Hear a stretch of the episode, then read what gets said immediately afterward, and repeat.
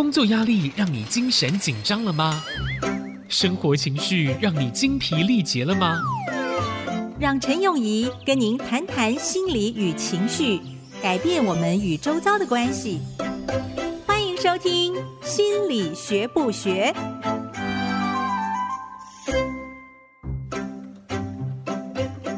心理学不学？我是陈永仪，大家好吗？我现在觉得，我要每一次跟大家在空中见面的时候，都要问一句“你好吗”？这句话我们太常听到，也太表面了。常常人说：“哎，你好不好？哎呀，好啊，好啊，老样子啊，还不错啊。”我觉得，我想要让这句话重新再有它的意义。当我问你好吗的时候，我希望你也想一想。我今天好吗？我现在觉得早晨起来的时候没有感觉的一天就是美好的一天。什么叫没有感觉呢？你会想想看，什么情况下你才会有感觉？早上起来的时候觉得哦，腰酸背痛，或者怎么这里痒痒，那边刺刺的。所以如果要你有感的话，通常不是什么特别好的感觉。所以眼睛一睁开的时候，那一刹那，跟接下来起床要面对一天的时候，想一想，问问自己好不好啊？人是很复杂的，在之前的节目当中花了一些时间讲了呼吸，讲了静坐。那今天其实是我们要讲压力这个系列的最后一集，所以我希望能够把它稍稍的做个总结。把我们讲过的东西试试看能不能够串在一起，因为讲了蛮多的呼吸啦、身体啦、运动啊这些，可能有的时候乍听之下会觉得说：“哎，这个是心理学吗？这跟心理学有关吗？还有跟压力之间的关系又是什么？”我是从十五岁就出国，所以不太有机会对中文有很深的了解。但是我很喜欢中文，因为我觉得它常常用的一些词汇都让人很有感受。我很喜欢的词句之一是“牵一发动全身”。人的一个个体是从上到下，从前到后。从里到外，再把这样的一个个体放在环境之中，这样子的一个互动会产生无数个结果，跟无数个感受，跟无限的可能。所以在讲到心理的时候，真的很难不去考虑我们的身体、我们的环境、我们的大脑、我们各方面的运作。所以今天我们要把上个礼拜没有完全讲完的静坐。讲得清楚一点，然后再跟之前讲的一些东西来做一个总结。不知道之前讲的呼吸，大家有机会练习吗？我们讲到的腹式呼吸，在吸气的时候是腹部鼓胀，而不是胸腔。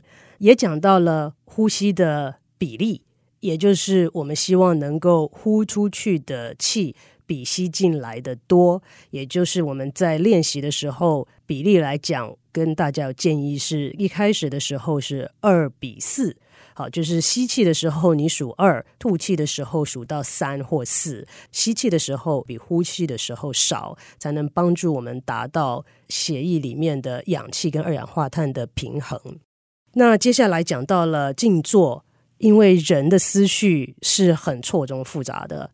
今天把我们放在一个地方，没有任何的刺激，什么都不管的时候，你会发现你的脑子开始漫游了，漫游到很多地方。大部分的时候是我们担心的事情，是我们觉得很在意的事情。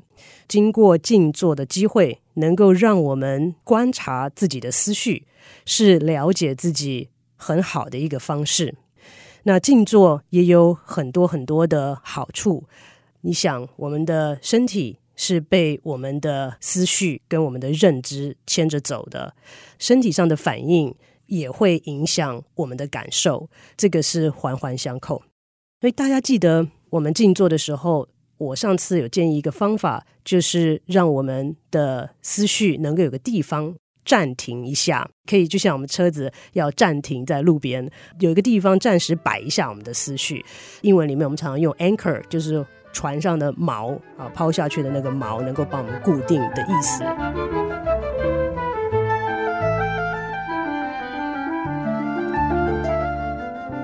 静坐的时候可以用我们五个感官啊，那因为眼睛我们太常用了，所以会建议在静坐的时候就把眼睛闭起来，减少视觉上面的刺激。建议可以用嗅觉或者是用听觉来做我们的一个 anchor。嗅觉方面，有的时候可以点有味道的蜡烛，就是让你能够抓住稍微抓住你注意力的一些东西。听觉上面可以用一些不对你个人来讲具有很大意义的声音或者是音乐。这些在我们静坐的时候，我们可以放松，把注意力放在 anchor 上面。所以你会发现，在静坐的时候，常常不知不觉的就会有各式各样的思绪飘来飘去，而且有的时候一个连接一个，在不到一秒钟之内，可以闪过好多好多不同的想法。从忽然听到窗外有一个声音，就想到不知道门关好没，就想到刚进来的时候钥匙不知道放哪里，就想到回家的时候开车路上又看到了谁，一连串可以一下子想到很多不同的事，不知不觉的思绪就飘走了。那在静坐的时候，我们希望能够把这些思绪，当你知道在飘走的时候，把它拉回来到这个 anchor 上面，就是说把注意力再拉回来，说哦，我有注意到这个声音，我有注意到这个味道，然后再告诉自己再安静下来。或许你会讲，这有什么用呢？如果你有机会试试看，当然每一个人的感受跟经验都会不太一样，看一看研究的结果吧。静坐在心理跟压力还有身体上面的研究，近年来算是突飞猛进。特别值得一提的，因为它跟我们的认知很有关系。最近有很多的研究显示出，静坐对于我们的认知功能会有相当大的帮助，对我们的大脑也有很显著的影响，而且是在短短的时间内就可以有这样子的看得出来的变化。在研究中有显示，它可以减缓阿兹海默症恶化的速度。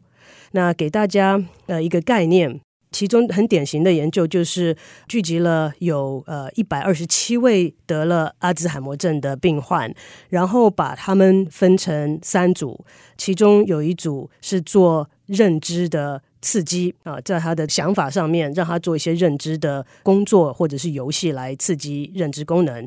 另外一组是来做肌肉放松的一个训练。那这个肌肉放松其实一开始的时候是针对为了减缓压力而设计的，也就是让人学习如何把自己的肌肉放松，而减缓压力对我们身体上面的影响。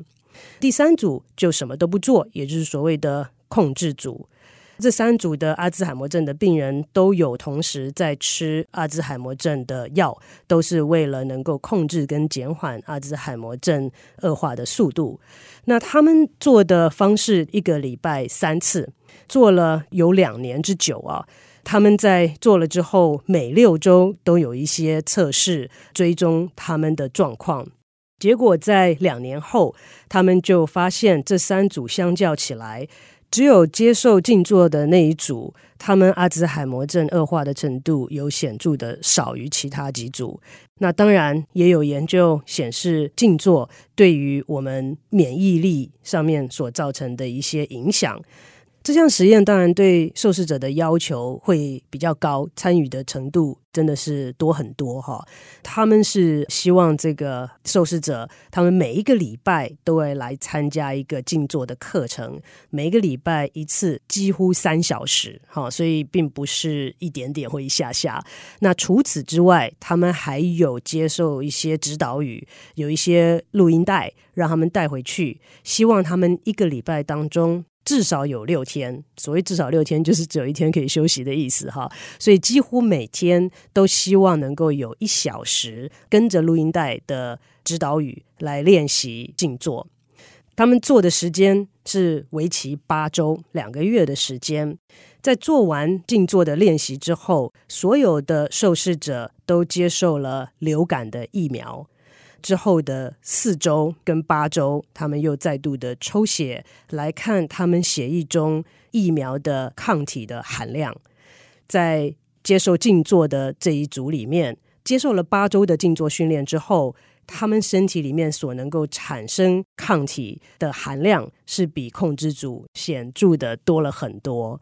所以在这些不同的实验当中，我们可以看到，静坐事实上对我们的身体、对我们的思绪、对我们的认知，都会有很正向的一个影响。这只是一些范例而已，其实还有很多其他的研究向我们显示，静坐本身还不错的一个训练。所以最后要结束对压力的探讨的时候，我们可以把我们的身体、跟心理、跟大脑认知做一个整合。我们先休息一下，回来再继续讨论。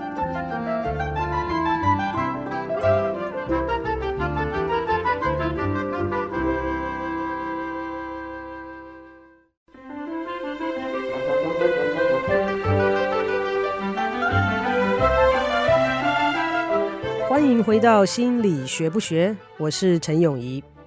你今天好吗？身体有没有什么特别的感觉？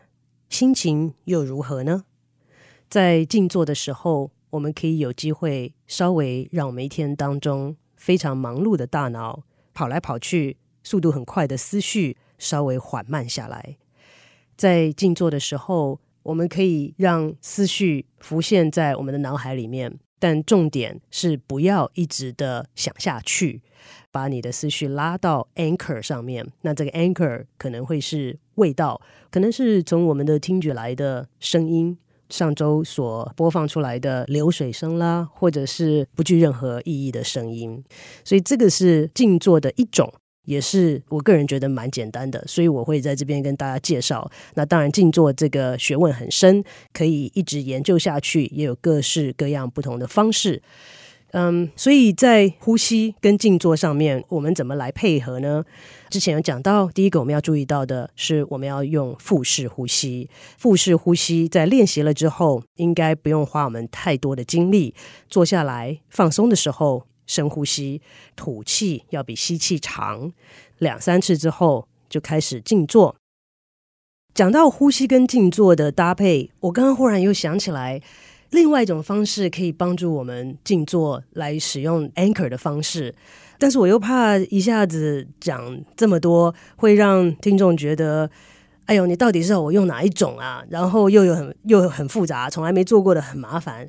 但这时候，呃，我的制作人就是说不会不会，我们的听众都非常厉害的，所以给他们多一种选择是好事。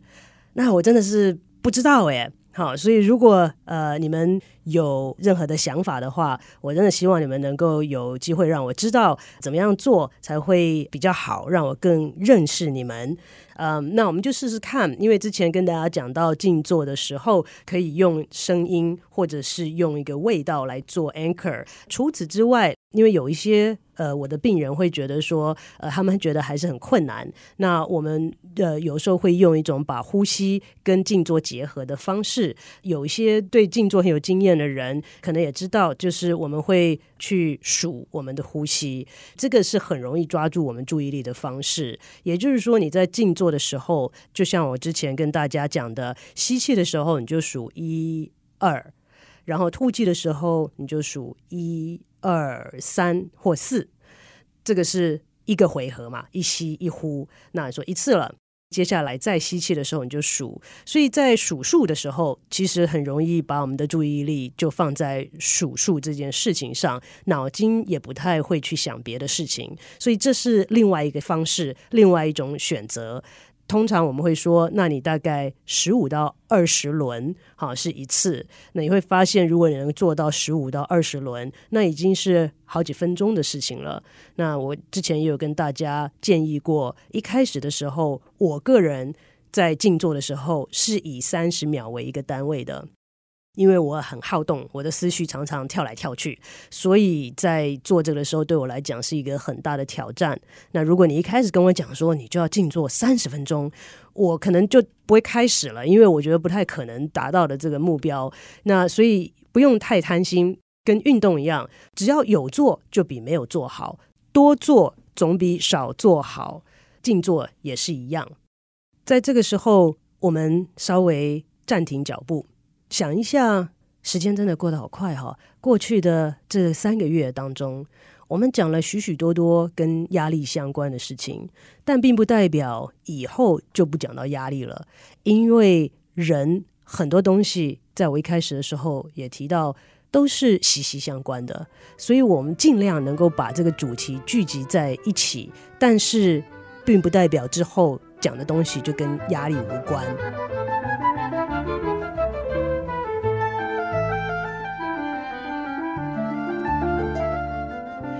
在这个阶段的时候，稍微想一下，从一开始的时候跟大家分享，心理学本身是科学的一种，那我们又如何能够用科学的方法去探讨个人的差异，如何的去描述个人主观的感受，确实是一项挑战。那在压力的定义上面，我们通常都在讲是说现实跟理想之间的差距，所以这不见得是你觉得很轻松的东西就没有压力哦。有的时候我们会在看职场上，有些人他能力很强，但是他的工作却是很简单的工作。那很多人会觉得说：“哎呀，那多好啊，对不对？你根本小指头就可以。”做完的事情了，天天去上班赚那个赚赚那么多钱，不是很好吗？其实不尽然，因为你的理想如果是希望能够每天都有学到新东西，能够面对新挑战，能够让你觉得激发你一些思绪、想法、经验等等，那你的工作上面很简单，太简单了，没有办法让你达到这样子的理想状态的时候，其实也是压力的一种。那当然，这个时候我们有很多方法可以处理。你可以转换你的思想，你可以改变你的环境，用各式各样的方式处理压力在我们身上的一些影响。面对压力时，真正的治本的方式是从我们的认知开始。只有你自己知道你的理想在哪里，你的现状又如何，你的选择可能有哪些，这些是你比你周围的任何人都还了解的事情。所以，认知是面对压力的时候治本的方式。除此之外，我们当然还有其他的方式。人生嘛，选择越多，应该是越好啦。好，有的时候不见得，但是比没有选择的时候要好一些。所以我们也有治标的方式，减低压力对我们身体上面所造成负面影响，就是运动。从这些不同的角度来看，最终要提醒大家的还是压力。是好的，只要它不是长期性很强烈的压力，都 OK，不需要太担心。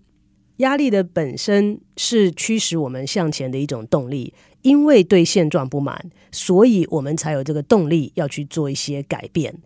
压力是让我们能够变得更好的一种动力，只要时间并没有拉得很长，它的强度没有很强的话。我们都是可以去因应的，人是很有韧性的。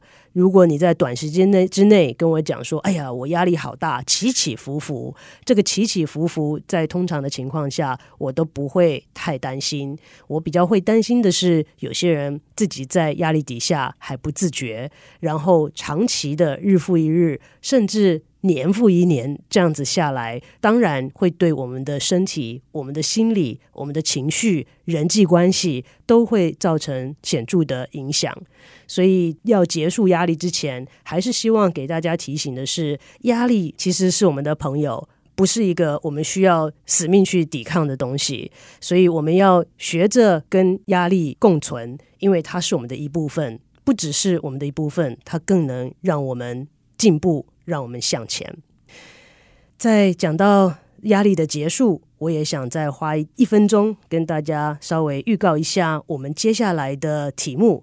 也是因为有一些听众朋友们给我们的问题跟反应，让我们知道大家的需求，所以我还是希望知道我们的节目做得如何，在怎么样的设计更能够符合大家的需求，或者是讲一些大家觉得有用的、想听的东西，所以。接下来的这一段时间，我们会把重点稍微放在临床心理学。